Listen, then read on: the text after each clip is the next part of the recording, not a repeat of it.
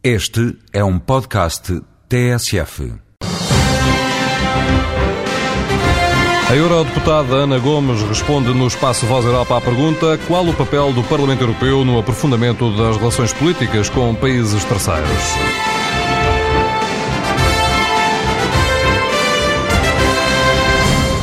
O Parlamento tem um papel muito importante de chamar à pedra Conselho e Comissão, no sentido de se ver se as ações que eles desenvolvem no plano externo, e designadamente, por exemplo, com os países em desenvolvimento, se efetivamente respeitam os valores e os compromissos que a Europa assumiu.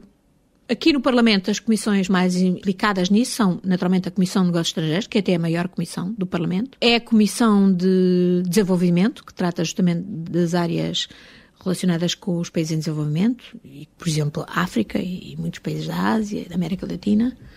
A Comissão do Comércio Internacional, que é que, por exemplo, acompanha as negociações de Doha.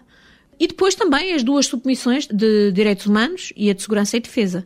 A de Direitos Humanos, exatamente, a analisar todas as situações críticas de direitos humanos pelo mundo fora e a analisar como é que a Europa se comporta em relação aos governos desses países e às suas atuações. E, por outro lado, a Comissão de Segurança e Defesa, que se relaciona com as diversas instâncias, incluindo militares, policiais, que estão envolvidas nas missões de segurança e defesa e que dá o seu parecer sobre se essas missões efetivamente correspondem ou não aos objetivos da Europa e aos valores europeus. Voz Europa, edição de João Francisco Guerreiro.